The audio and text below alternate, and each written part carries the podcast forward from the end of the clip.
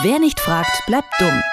Welche Infos der Staat herausgibt und wo er mauert. In Kooperation mit fragdenstaat.de.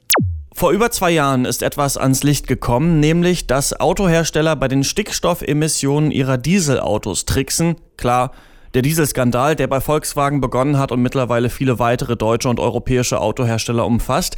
Und der ist noch lange nicht vorbei. Noch immer sind die Verstrickungen zwischen Automobilindustrie und Politik undurchsichtig.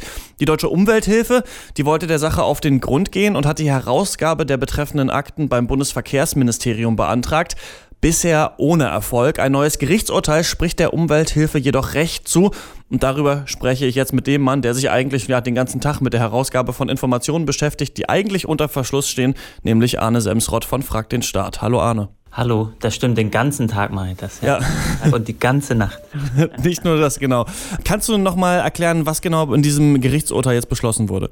In dem Gerichtsurteil wurde beschlossen vom Verwaltungsgericht in Berlin, also der ersten Instanz, dass das Verkehrsministerium im Prinzip alle möglichen Datendokumente, die sie so hat, zu dem Betrugsskandal der Automobilkonzerne herausgeben muss. Und das ist eine ganze Menge Holz, das ist eine ganze Menge Papier dahinter, das sind nämlich ein paar Akten. Und es gab schon vor anderthalb Jahren so einen ersten Sneak Peek darauf, was sich so dahinter verbirgt. Da hat nämlich die Deutsche Umwelthilfe schon mal den Ursprung ursprünglich einen Antrag gestellt auf Herausgabe dieser Dokumente und hat dann tatsächlich auch 600 Seiten bekommen. Aber diese 600 Seiten, die waren alle so gut wie komplett geschwärzt. Das heißt, 600 Seiten Druckerschwärze gab es damals und jetzt geht es darum, diese Druckerschwärze ein bisschen zu verringern und eigentlich zu schauen, was ist denn eigentlich in diesen Akten drin, was wurde da alles geschwärzt und was wollte das Verkehrsministerium bisher nicht herausgeben. Gibt es da Vermutungen? Ja, offensichtlich geht es zum Beispiel darum, wie sich das Verkehrsministerium mit anderen Ministerien abgesprochen hat. Das heißt, äh, wer zum Beispiel davon wusste, dass da ein Betrugsskandal lauert und seit wann das bekannt war. Es geht darum, welche Kontakte es gab zu Autokonzernen. Das heißt, inwiefern die eingebunden waren da zum Beispiel in der Taktik der Öffentlichkeitsarbeit.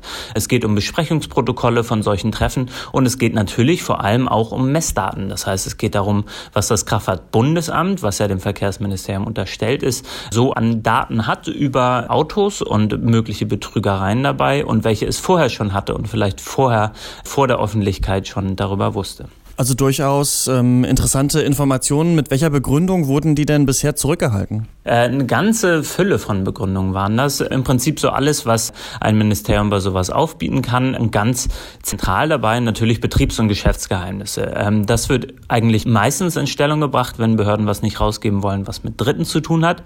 Und hier hat dann das Verkehrsministerium gesagt, wenn wir diese Daten über Autokonzerne herausgeben, dann ist das ein Nachteil für das Geschäft, für die Autokonzerne was ja durchaus auch stimmt.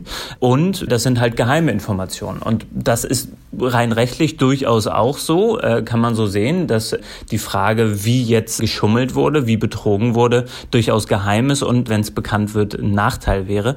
Aber das kann natürlich nicht dazu führen, dass sowas nicht herausgegeben wird. Und deswegen hat die Richterin gesagt, hier ist das öffentliche Interesse an der Veröffentlichung deutlich höher. Ah, okay, also es sind Geheiminformationen, aber da sie die Öffentlichkeit, da sie alle betreffen, müssen die trotzdem rausgegeben werden.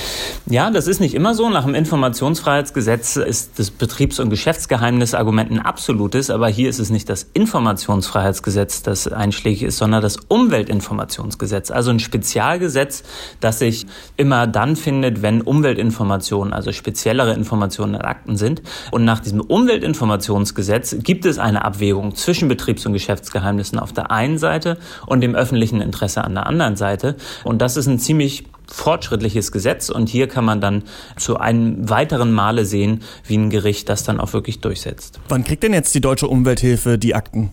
Das ist eine sehr gute Frage. Das Verkehrsministerium ist bisher eine riesige Verzögerungstaktik gefahren. Das wurde auch in der Verhandlung vom Gericht gerügt. Da wurde dann in letzter Sekunde nochmal ein Beiladungsantrag von 15 Autounternehmen zum Beispiel eingereicht, die dann alle nochmal beteiligt werden sollten, was das Ganze natürlich in die Länge gezogen hätte. Und wenn die jetzt in erster Instanz schon so vorgehen, dann kann man auch sehr stark davon ausgehen, dass das Verkehrsministerium sich jetzt mit diesem Urteil nicht zufrieden geben wird, sondern in die zweite Instanz Instanz geht, dann vielleicht auch in die dritte Instanz, um dieses Verfahren so lang wie möglich in die Länge zu ziehen. Also jetzt doch nicht so ein großer Erfolg, dieses Urteil? Naja, das erste Gerichtsurteil, das ist schon sehr eindeutig und aus meiner Sicht spricht nichts dagegen, dass nicht die nächste und die übernächste Instanz genauso urteilen. Ich würde sagen, das Verwaltungsgericht hat hier auf jeden Fall die Richtung aufgezeigt und ich bin da sehr optimistisch, dass es da dann in diese weite Richtung auch gehen wird. Die Frage ist dann natürlich nur, wann das endlich ans Licht kommt. Hoffen wir mal, dass es auf jeden Fall während der Amtszeit des nächsten Verkehrsministers ist. Dieselgate. Viele Mythen ranken sich noch um die Verbindung zwischen Politik und Automobilindustrie in Sachen Abgasaffäre. Das könnte sich nun ändern, denn die Deutsche Umwelthilfe hat Recht bekommen in ihrer Klage um Akteneinsicht in dem Fall. Was das bedeutet und mit welchen Ergebnissen zu rechnen ist, darüber habe ich mit Arne Semsrott von Frag den Staat gesprochen. Danke, Arne. Dankeschön. Wer nicht fragt, bleibt dumm. Die Serie auf Detektor FM. Den Staat selbst was fragen? Ganz einfach. Auf fragdenstaat.de.